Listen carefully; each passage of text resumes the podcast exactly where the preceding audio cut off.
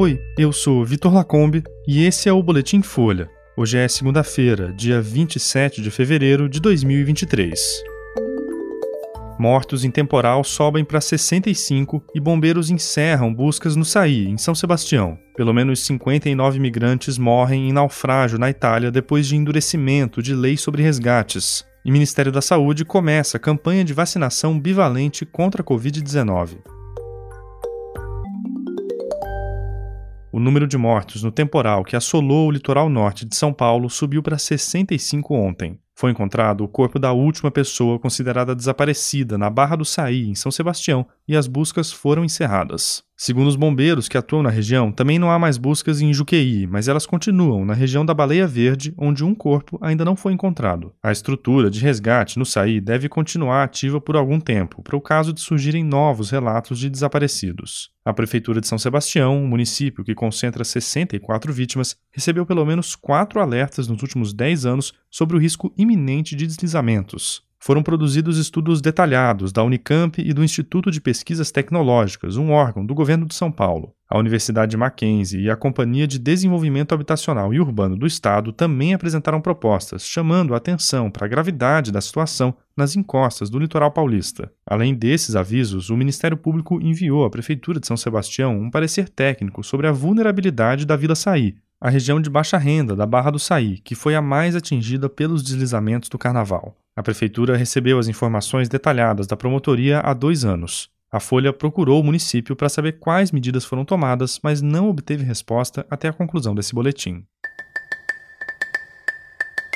Pelo menos 59 migrantes, incluindo 12 crianças, morreram ontem num naufrágio no sul da Itália. A tragédia aconteceu poucos dias depois que o país europeu aprovou uma lei que limita os resgates no mar por organizações humanitárias. Segundo a imprensa local, a embarcação transportava de 150 a 250 pessoas. As vítimas eram do Afeganistão, do Irã, do Paquistão e da Síria. Mais de 80 pessoas já foram resgatadas vivas e as buscas continuam. As causas do naufrágio ainda não foram divulgadas. Investigações apontam que o barco tinha saído da Turquia três dias antes do acidente. A Itália é um dos principais pontos de desembarque de imigrantes que tentam entrar na Europa pelo mar. Mais de 100 mil pessoas chegaram ao país de barco em 2022. Uma nova lei, apoiada pelo governo de extrema-direita italiano, obriga navios humanitários a fazerem só um resgate por saída ao mar. Antes da lei, as embarcações ficavam dias no Mediterrâneo Central e, por isso, conseguiam fazer vários resgates. Agora, elas têm que voltar ao porto imediatamente depois de cada operação e prestar informações detalhadas sobre as atividades. Quem descumprir as regras pode ter que pagar multas de até 50 mil euros. A medida foi criticada pela ONU e por organizações de direitos humanos. Eles dizem que a nova legislação aumenta o risco de mortes no Mediterrâneo, que é uma das áreas de travessia mais perigosas do mundo.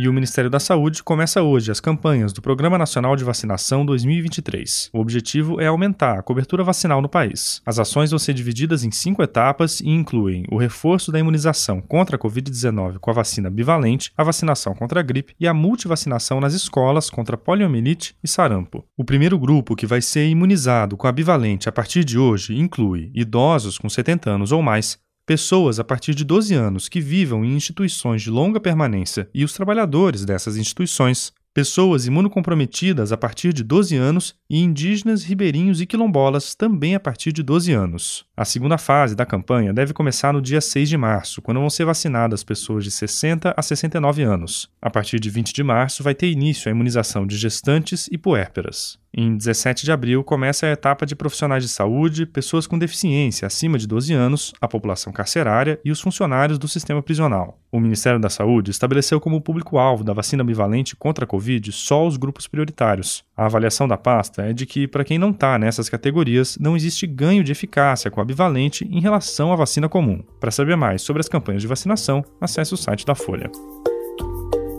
Esse foi o Boletim Folha, que é publicado de segunda a sexta, duas vezes por dia, de manhã cedinho e no final da tarde. A produção é de Angela Boldrini e a edição de som é da Lala Moalen. Essas e outras notícias você encontra em folha.com. Até mais e boa semana.